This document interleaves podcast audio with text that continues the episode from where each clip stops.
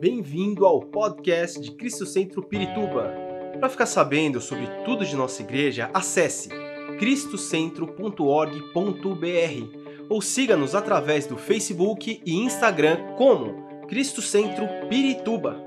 Você também pode ver essas e outras pregações no formato vídeo em YouTube barra Cristo Centro Pirituba Oficial. Seja bem-vindo à nossa casa apostólica.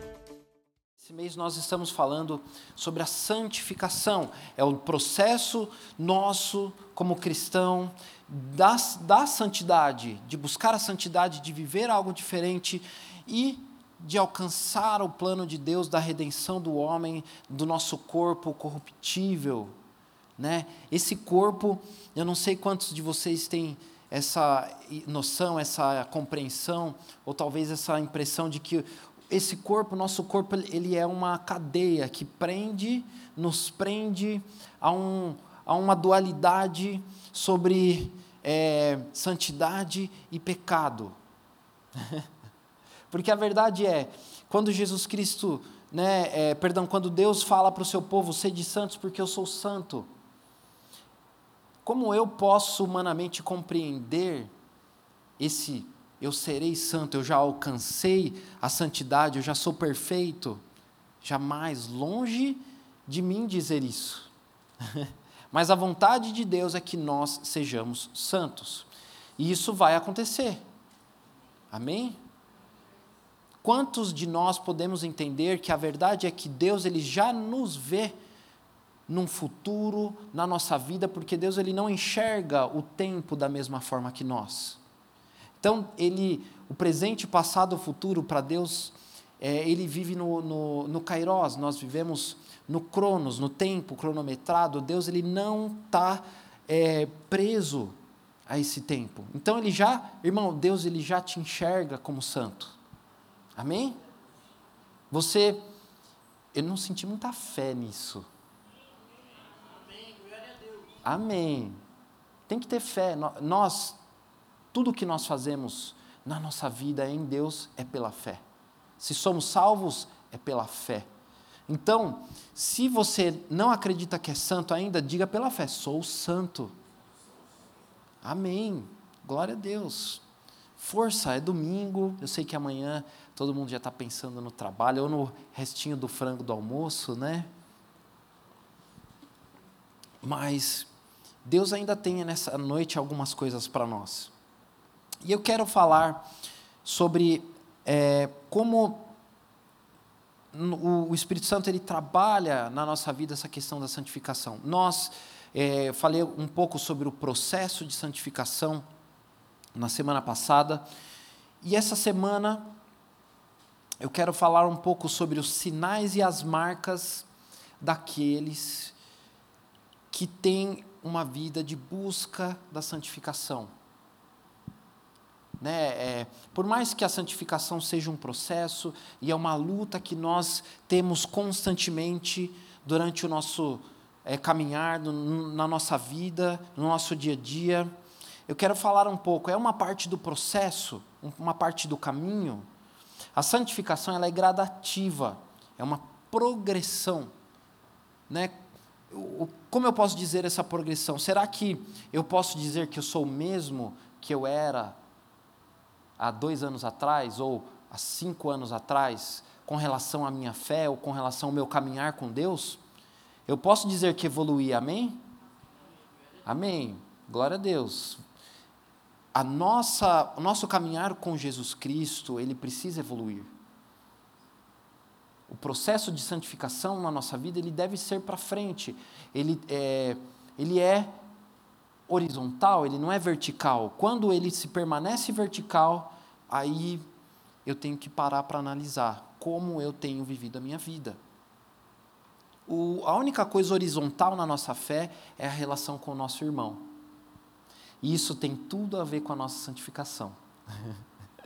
a gente vai falar é, um pouco sobre isso, mas antes eu quero dizer uh, aquilo que Deus ele traz para nós através da sua palavra sobre um pouco desse processo. Vão abrir comigo Romanos 6, 22. A Bíblia ela traz algumas evidências de como é, esse processo de santificação ele é na nossa vida.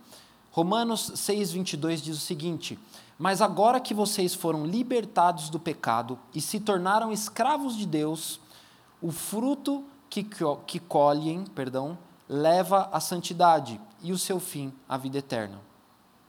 Quando está dizendo aqui o fruto que colhem, em primeiro lugar, nós plantamos algo para que se haja um fruto. Fala de um processo, né? Um, um, um agricultor, quando ele vai plantar algo, primeiro ele vai prepara toda a terra, depois ele planta a sementinha, aí ele vai é, aduba, ele rega, né? Depois, hoje já mais na modernidade, tem os agrotóxicos, mas ele tira aquele bichinho daquela planta, fala de um processo. Né? E o colher a santidade fala sobre os resultados que nós temos da vida que nós vivemos a partir do momento em que nós entendemos que devemos buscar a santidade. Bom, Tendo dito isso, eu quero ler 2 de Coríntios 7, 11.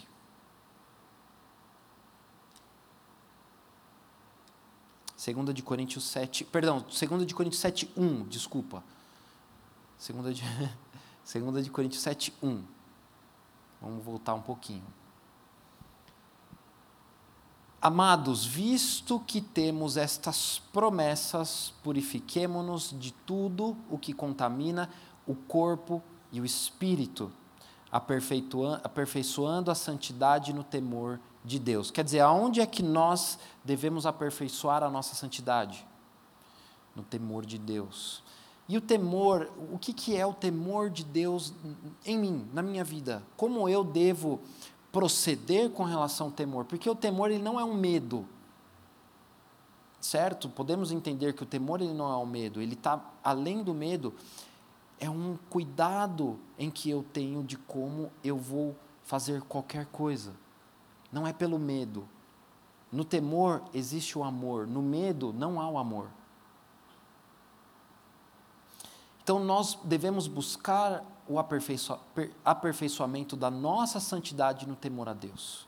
Se eu temo a Deus, se eu amo a Deus, automaticamente eu vou buscar a santidade, eu vou querer buscar a santidade. Eu não busco a santidade porque é uma obrigação. Eu busco a santidade não apenas porque é um processo ou um caminhar que eu devo ter, mas é porque é natural para mim. Eu estou saindo da natureza humana pecaminosa e chegando à, à natureza que Deus tem para mim. É o processo natural que devemos viver. A partir do momento em que esse processo é interrompido, ou ele fica estático, como eu já disse, precisamos rever os nossos conceitos cristãos. Amém? Desde a base, desde a base. O que é a base? Perdão, arrependimento, mudança de vida. Eu preciso, sem, é, sempre estamos tratando algo em nós. Né? E, e as marcas para a santificação, as marcas que evidenciam a minha santificação, eu começo a apresentar a partir do momento em que eu vou buscando a santidade. Como nós já falamos bastante sobre a santidade, eu quero trazer esse fechamento. Né? Nós vamos analisar aqui: será que eu tenho evidenciado a minha busca pela santidade? Para mim, olha, foi um tratar de Deus aprender isso porque tem tanta coisa ainda que eu preciso trabalhar na minha vida. E eu posso te dizer uma coisa: glória a Deus, porque Deus permite, Deus me dá essa alegria de poder ser tratado por Ele. Bom, muito bem, vamos ler comigo Isaías 1, 18.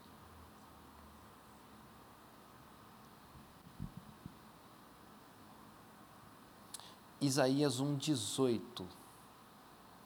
Diz o seguinte: Venham, vamos refletir juntos, diz o Senhor. Embora os seus pecados sejam vermelhos como escarlate, eles se tornarão brancos como a neve. Embora sejam rubros como a púrpura, como lã se tornarão. Amém? Aqui se nós pararmos para analisar, e eu quero deixar esse versículo porque eu vou falar um pouquinho sobre isso, o que, que Deus estava falando sobre isso, né?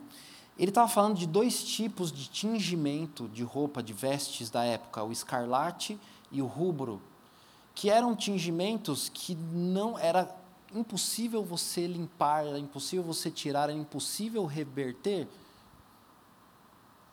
Quando Deus vem e ele traz esse exemplo, ele está falando de uma sujeira, de uma mancha, que humanamente, para aquele povo, era impossível de ser removida. Sabe quando você. Bom, hoje tem muitos produtos né, que tiram a mancha da roupa. Mas sabe, sei lá, um suco de uva muito forte, né? Que meu, meu pai que é engraçado, né? Tô, sempre de camisa, toda vez que está com uma camisa branca. Molho de tomate, toda vez. Senta para almoçar, aí minha mãe já fala: é, Binho, vai trocar a camisa. Você vai sujar. Meu pai, não, não vou, pode deixar, eu vou tomar cuidado. Mas passa dois minutos você vê lá os pinguinhos assim do molho. Logicamente hoje isso é muito fácil de tirar. Mas vamos pegar 20 anos atrás, se isso era tão fácil. Só para a gente ter uma noção, né? Acho que todo mundo aqui tem mais de 20, né? Já consegue ter uma noção. Ah, nem todo mundo, eu vi um não ali. Mas é, aqui Deus está dando exemplo de uma mancha que aos olhos humanos eram impossíveis de ser tirado. E quando ele fala o branco da neve vai ser limpo como branco, ou perdão, brancos como branco da neve, ou perdão, como a neve, ô oh, Jesus, ajuda Deus. Vai ser branco como a neve, fala de uma brancura que também naquela época era impossível você conseguir uma vestimenta branca como a neve. Então ele está falando de coisas que humanamente eram impossíveis para aquele povo. Olha, você vai sair de uma sujeira que não você aos seus olhos você não consegue tirar e você vai para uma limpeza que você nunca viu na sua vida. Amém? E quando ele fala da neve, ele está falando de algo que vem do alto. Ele já está falando de Jesus Cristo. Que isso vem do alto, a santidade, a pureza. Quem é o padrão da pureza? Quem é o padrão de amor? Quem é o padrão de santidade? É Jesus Cristo. Então, aqui em Isaías, Isaías já estava profetizando ao povo que a vinda de Jesus Cristo.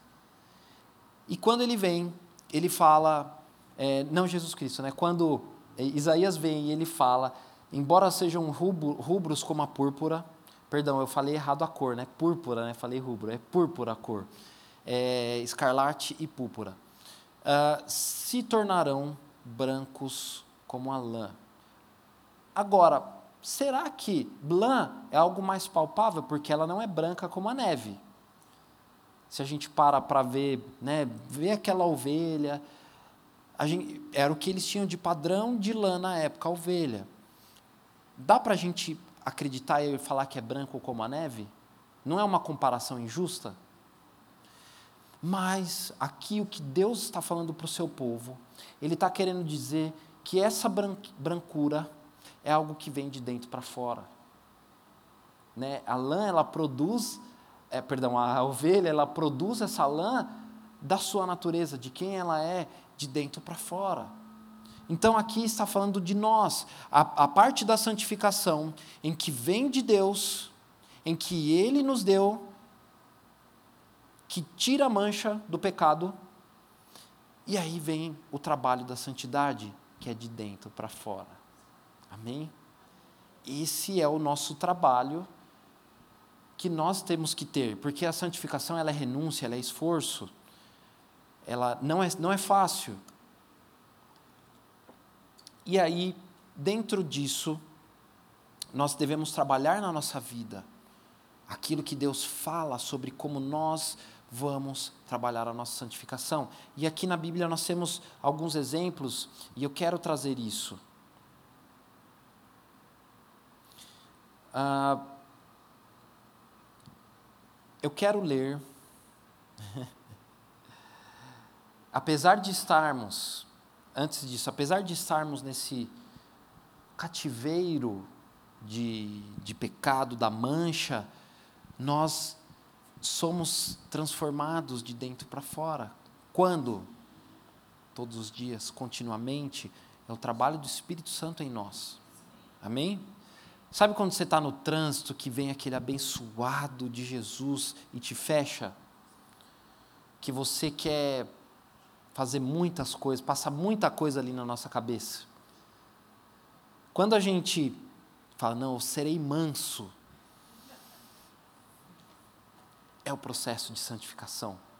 Não é uma coisa simples, mas que evidencia que eu saí de um ponto e eu tenho um destino, eu vou chegar a tal ponto. Eu falo para vocês, Deus está tratando a minha vida nesse ponto da, do trânsito, mas eu chego lá. o, apóstolo Paulo, o apóstolo Paulo, ele fala: o bem que eu quero, esse eu não faço. Mas o que o mal que eu não quero, esse eu faço. Ele está falando da luta, da nossa luta constante contra a carne, contra o pecado, contra aquilo que quer roubar a nossa santificação. Então, o processo de santificação na nossa vida ele é progressivo, como já disse. É, ele é de dentro para fora. Né? Nós recebemos a nossa justificação, a nossa santificação por Jesus Cristo, a nossa salvação por Jesus Cristo, e o trabalho nosso, que é ser como a ovelha, trazer a santificação natu naturalmente para nós, o permitir que o Espírito Santo traga isso para nós. E isso apresenta algumas evidências, alguns sinais, algumas marcas. Bom, Colossenses 3,12 aqui a gente vai entrar, vamos começar a falar sobre essas marcas, essas, esses sinais de quem busca a santificação. E aqui entra o que Jesus, olha, o perdão, o que Deus falou muito comigo. Esse, não somente esse mês, mas principalmente essa semana, sobre o que eu evidencio com a minha, com a minha santificação. Ô oh, Jesus, me ajuda, Deus.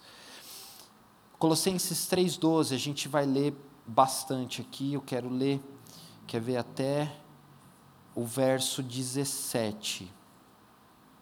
Colossenses 3,12 diz o seguinte: Portanto, como povo escolhido de Deus, santo e amado, revistam-se de profunda compaixão, bondade, humildade, mansidão e paciência Suportem-se uns aos outros e perdoem as queixas que tiverem uns contra os outros. Perdoem como o Senhor lhes perdoou. Acima de tudo, porém, revistam-se do amor que é o elo perfeito. Que a paz de Cristo seja juiz em seu coração, visto que vocês foram chamados para viver em paz como membros de um só corpo, e sejam agradecidos habite ricamente em vocês a palavra de Cristo, ensinem, aconselhem-se uns aos outros com toda a sabedoria e cantem salmos, hinos e cânticos espirituais com gratidão a Deus em seu coração. Tudo o que fizerem, seja em palavra, seja em ação, façam-no em nome do Senhor Jesus, dando por meio dele graças a Deus Pai. Amém. Aqui começamos a entender um pouco daquilo que o apóstolo Paulo está falando para a igreja em Colossenses. Ele está falando sobre evidências e sobre é, marcas que a igreja deve ter, ou que nós, como corpo, nós, como membros de uma igreja, membros de um corpo, devemos ter. Agora, vamos aprofundar um pouquinho nesses sinais, nessas marcas né, lá, no, lá no verso 13, ele fala é, que fomos escolhidos, fomos eleitos por Deus. Não é mérito nosso, nunca vai ser mérito nosso. Mas Deus nos separou para a redenção. E aqui, quando eu falo que fomos separados, escolhidos, não estou entrando aqui em teorias calvinistas ou arminianas, mas dizer que Deus, no, no projeto que Ele tem para a humanidade, no projeto que Ele tem para nós, no amor que Ele tem para conosco, João 3,16, porque Deus amou o mundo de tal maneira que enviou seu Filho, seu único Filho, é, para que todo aquele que nele crer não pereça, mas tenha a vida eterna. Amém? Isso fala o que? Deus amou ao mundo. Então Deus amou a todos. Então, quando Deus fala que fomos eleitos, que fomos separados, está falando de nós, que já conhecemos a Jesus Cristo. Muito bem. É, e isso não é mérito nosso. Nunca vai ser. Isso trata muito a gente quando a gente tem aquele irmão do nosso lado, que é aquela pessoa bem legal do Senhor Jesus, que às vezes a gente vai, tá, vou para a igreja, vou para a igreja, ah, mas aquele irmão tá lá. Eu vou encontrar aquela pessoa. Não deveria ser assim, mas é. Por quê? Porque somos humanos. Somos falhos. E às vezes aquele irmão pode ter até falhado com você sem querer. Né? E aí a gente, na nossa humanidade, a gente já pega aquele, vou dizer uma palavra mais moderna, aquele ranço da pessoa nós devemos amar aquela pessoa porque, da mesma forma que eu não mereço, ela também não merece. Isso nos coloca num pé de igualdade. Não melhor ou pior do que ninguém, amém? Bom, se Deus nos perdoou, Ele é o Criador do universo, Ele é a, a maior autoridade de tudo, Ele é a maior, o maior ser na existência em tudo. Se Ele nos perdoou, então devemos aprender a perdoar. Deus nos perdoou não importando o nosso pecado. É ou não é? Que se, se a gente for pegar para pensar, para lembrar aquilo que nós vivemos, os nossos pecados, a forma como nós vivíamos, certamente nós vamos falar: Senhor, olha, o Senhor teve muita misericórdia da minha vida. Porque eu não era fácil. E glória a Deus, porque Deus nos ama. Então, é nesse amor que nós devemos entender e começar a compreender que no nosso processo de santificação, as evidências e as marcas que nós vamos apresentar, elas vão ser vistas no irmão que está do meu lado. Sabe como? Bom, é, Quando ele fala que nós devemos nos revestir de compaixão ou misericórdia, né, a, a, a versão que eu achei mais interessante, ela fala misericórdia. Nós devemos nos revestir de misericórdia. Eu, eu falo exatamente disso. De, do fato de nós não merecermos e Deus, na Sua eterna misericórdia, nos amou nos tirou de uma vida de pecados e nos deu a vida eterna. Agora, como eu vou olhar para o irmão que está do meu lado? Com a, com a mesma misericórdia que Deus me olhou. E, e, tem uma versão que é interessante, ela, a, essa NVI fala, revistam-se da profunda compaixão. Aqui, a versão que eu li fala, é revestir primeiro de entranhas de misericórdia está falando daquilo que está dentro da gente, aquilo que faz o nosso corpo funcionar. A misericórdia deve fazer parte de quem nós somos. Amém? Olha, eu vi um amém. eu sei que é difícil para nós conseguirmos palpar essa questão de misericórdia, mas a partir do momento em que eu começo a, a viver uma vida diferente, né? Eu começo a entender que a misericórdia ela está intimamente ligada às minhas relações, aonde quer que eu esteja, eu terei relações com pessoas, eu terei relações com o irmão que está comigo na igreja, terei relações com as pessoas do meu trabalho, aonde eu estudo, é, aonde eu vou comprar pão, aonde, no posto de gasolina que eu abasteço, no ônibus, né? Quem pega sempre o mesmo ônibus? Né, já, é, é, eu, uma época, da, uma grande época da minha vida, eu andava de trenzão, né, lata de sardinha.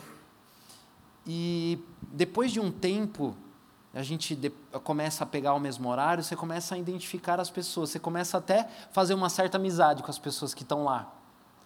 Essas pessoas nós devemos olhar com misericórdia para elas.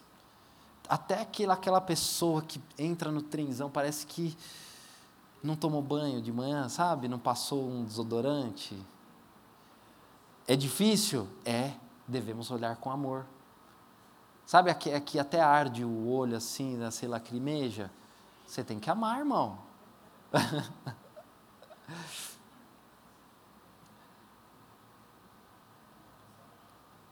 Eu posso. e quando nós falamos de misericórdia, é interessante porque eu posso ser espiritual ou mostrar ser espiritual dentro da igreja ou dentro do contexto ou até mesmo acreditar que eu sou espiritual porque eu oro três, quatro horas do meu dia, eu leio a Bíblia cinco, seis vezes ao dia, e mas se eu não, não tenho controle emocional, se eu não respeito o meu cônjuge, se eu grito com meus filhos, ou com as pessoas do meu redor, ao meu trabalho, né, ou se eu trato mal o garçom que me atende no restaurante, Ou se eu sou, eu sou um filho que não, não, não, não somente não obedece, mas que responde, que grita, que, que é mal educado com os pais. Como estão as minhas entranhas de misericórdia?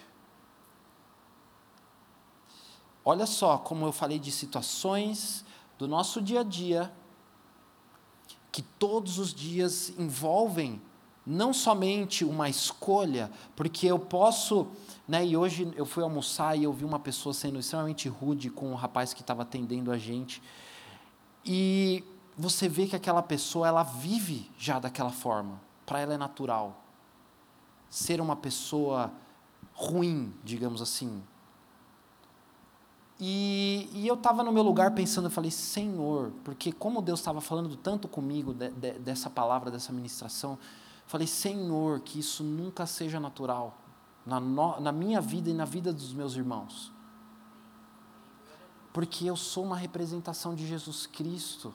Jesus Cristo sentou com a prostituta, Jesus Cristo sentou com um ladrão, Jesus foi crucificado ao lado de um ladrão.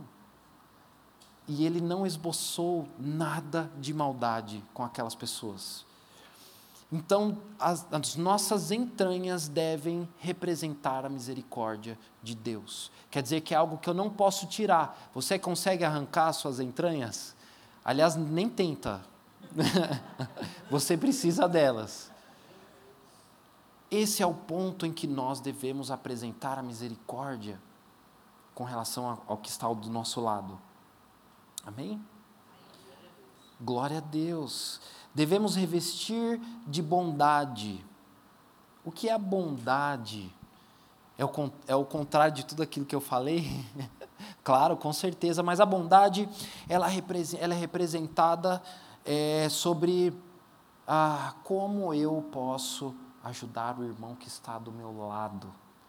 A forma como eu vou tratar aquele que está do meu lado.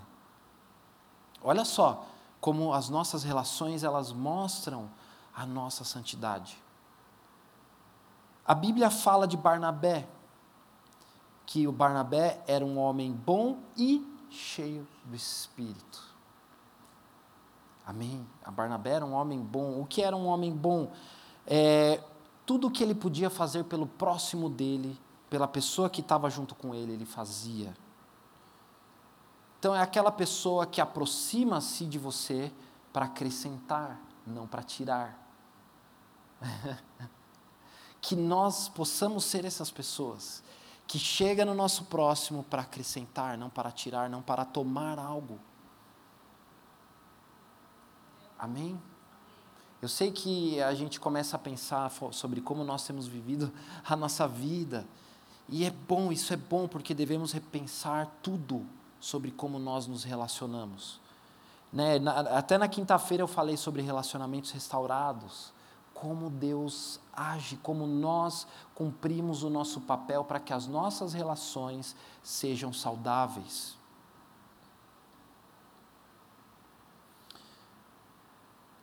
Mais um ponto humildade.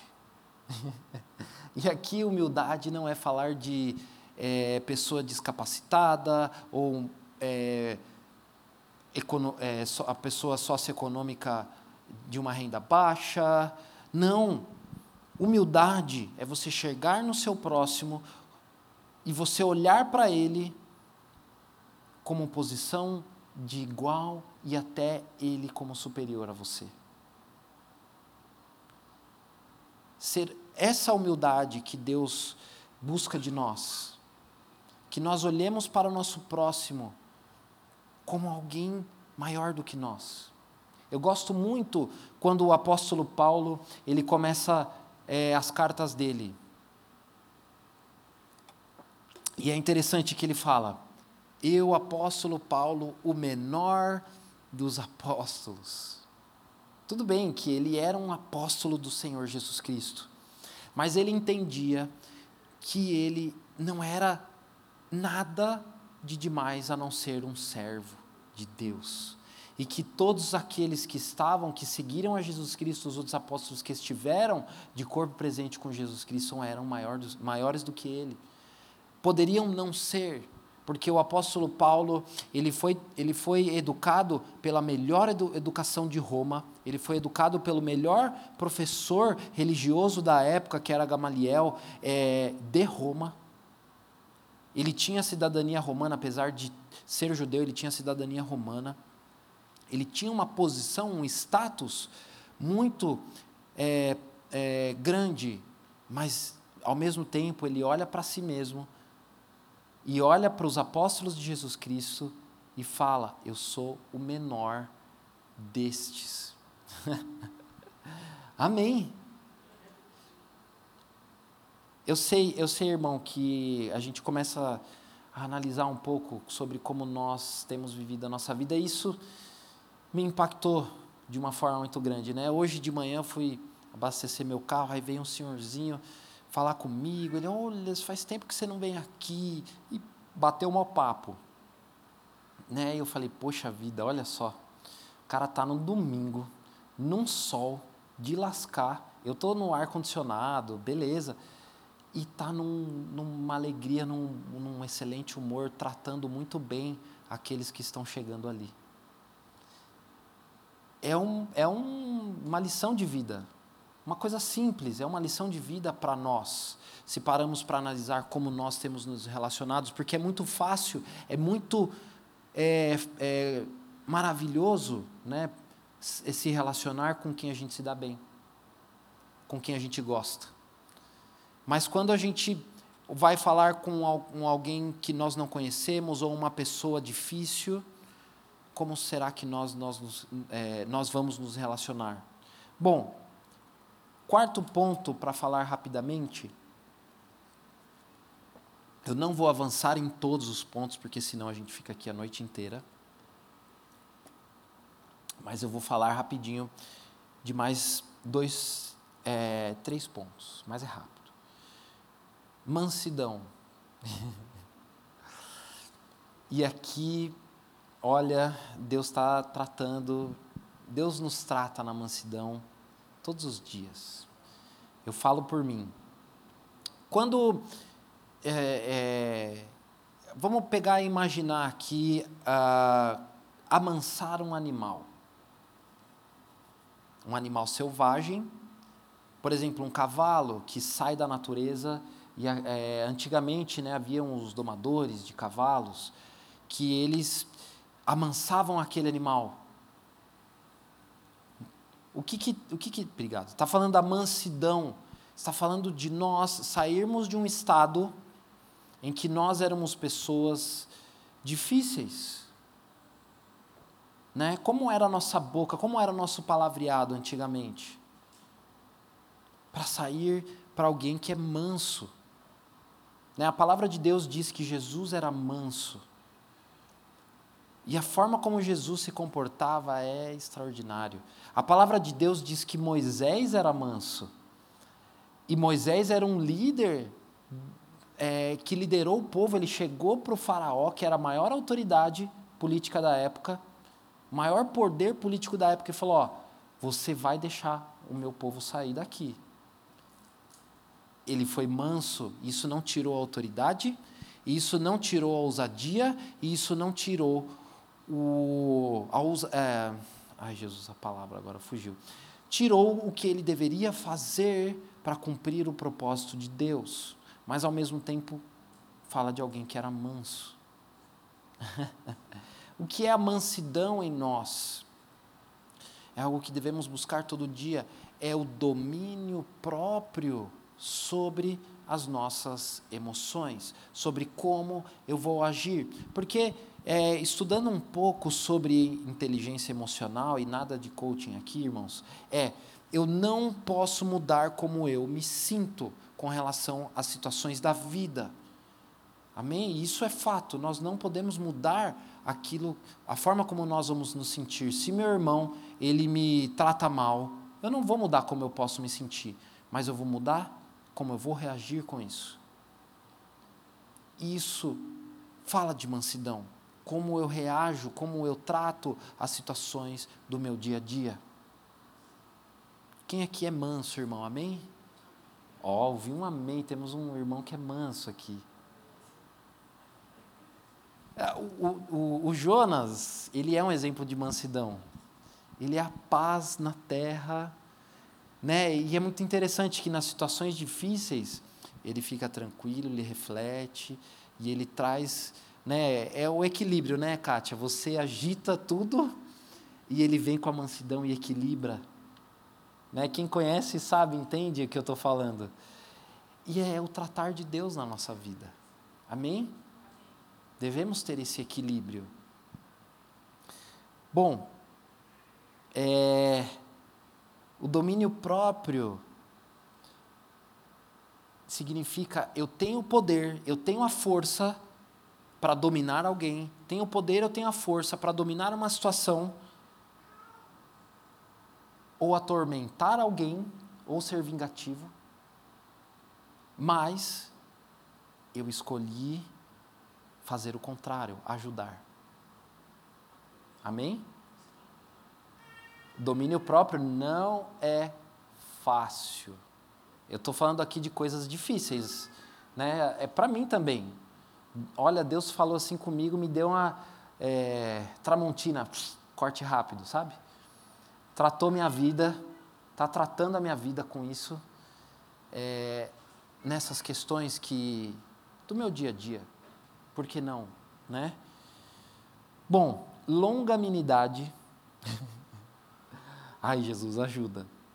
Longanimidade fala especialmente sobre ter paciência com pessoas complicadas. Ai, Jesus, glória a Deus. É, ter paciência com pessoas complicadas é quase que uma vocação, viu? Mas nós podemos. Quem, aqui, quem acredita que pode? Amém? É a obra de Deus na nossa vida. Alguns podem mais, outros podem menos. Cada um conhece seu limite. Mas o importante é como nós vamos buscar essas evidências, como nós vamos buscar essas marcas na nossa vida. Como nós vamos viver isso no nosso dia a dia? Ter paciência com pessoas complicadas. Sabe aquele irmão que nos escova o dente? Você tem que, você tem que amar, tem que dar um abraço, falar, irmão. Só não pode mentir, né? Falar, irmão, você está cheiroso, né? Mentira. Deus não te chamou para mentir, mas Deus te chamou para amar aquela pessoa. Eu sei que aqui ninguém tem isso, todo mundo aqui tomou banho, está cheiroso, escovou o dente. Amém? Isso, glória a Deus. Agora eu escutei amém de todo mundo, né? e, sobretudo, revestir-se do amor. Deus, Ele é perfeito. Deus, Ele é perfeito. Sobretudo, revestir-se do amor. E aqui fala o elo verdadeiro, mas é, a versão que eu li fala o amor verdadeiro. Lá nós lemos semana passada em Efésios 4,13 que diz que Jesus Cristo ele é o amor. Quer dizer, nós devemos revestirmos eh, revestir-nos do que? De Jesus Cristo. Amém? Sobretudo, revistam-se do amor. Fala sobre tirar uma veste e colocar uma nova veste. Qual é a veste que eu vou tirar? Tudo que eu sou. Vou tirar tudo aquilo que eu sou. Eu sou chato, sou mal-humorado, sou incompreensido, oh, incompreensível com as pessoas, é, não tenho paciência. É doído, é, mas são evidências que nós devemos ter. É, eu tava, a, a Natasha, minha namorada, ela pega no meu pé, né? E, e Deus sabe, né? Deus coloca as pessoas certas na, vida, certas na vida da gente, porque eu sou muito prático, eu sou muito racional. Ontem nós estávamos indo para casa e é, rapidinho, ela dormiu lá em casa, mas assim, quartos separados, amém? A gente é de Jesus. Tudo bonitinho, amém? Tudo no tempo certo, amém? amém. Glória a Deus. E, e assim, é, o pneu do carro furou. Só que eu já tinha acabado de trocar porque eu estava já no step porque já tinha furado o pneu. Então furaram dois pneus. E aí, isso era nove e meia da noite. Aí eu chamei, chamei é, minha mãe, eu moro na casa dos meus pais, para avisar que nós estávamos indo para casa e que eu ia né, falar, mãe, só para avisar. Esse foi um, só para te avisar. Olha, o pneu do carro furou, mas eu já chamei o guincho porque eu já estou usando step. Tem a borracharia aqui, é três minutos. Vou trocar e vou para casa. Eu sou muito prático. Beleza. Aí cinco minutos minha mãe liga. Ai, filho, o que aconteceu? Mas está tudo bem? E no... Aí eu já, ai, Jesus amado, me ajuda, Senhor, me dá paciência. Aí ela olha assim para mim, faz uma cara tipo assim, ó, é sua mãe, você tem que ser paciente. Tá bom, tá bom, mãe, é. Não, eu só te avisei para você não se preocupar. E aí, será que não é Deus tratando a minha vida? Deus usa o irmão que está do meu lado para me tratar também. E, e realmente é verdade, eu por eu ser, aí falando de André, ser tão racional, eu sou prático. Olha, já te avisei o que aconteceu, não tem mais informação que eu te dar aqui. Daqui a pouco eu estou aí com você. Não precisa me ligar, não precisa me. Mas ela entendeu que ela precisava falar comigo. E aí onde entra a minha mansidão, minha paciência, minha misericórdia, minha longanimidade não, porque minha mãe é uma excelente pessoa né? não é uma pessoa complicada. E, mais do que isso, o amor que Jesus Cristo demonstrou comigo. Amém? E mãe a gente tem uma só, né? E por último, a palavra de Deus habite em você.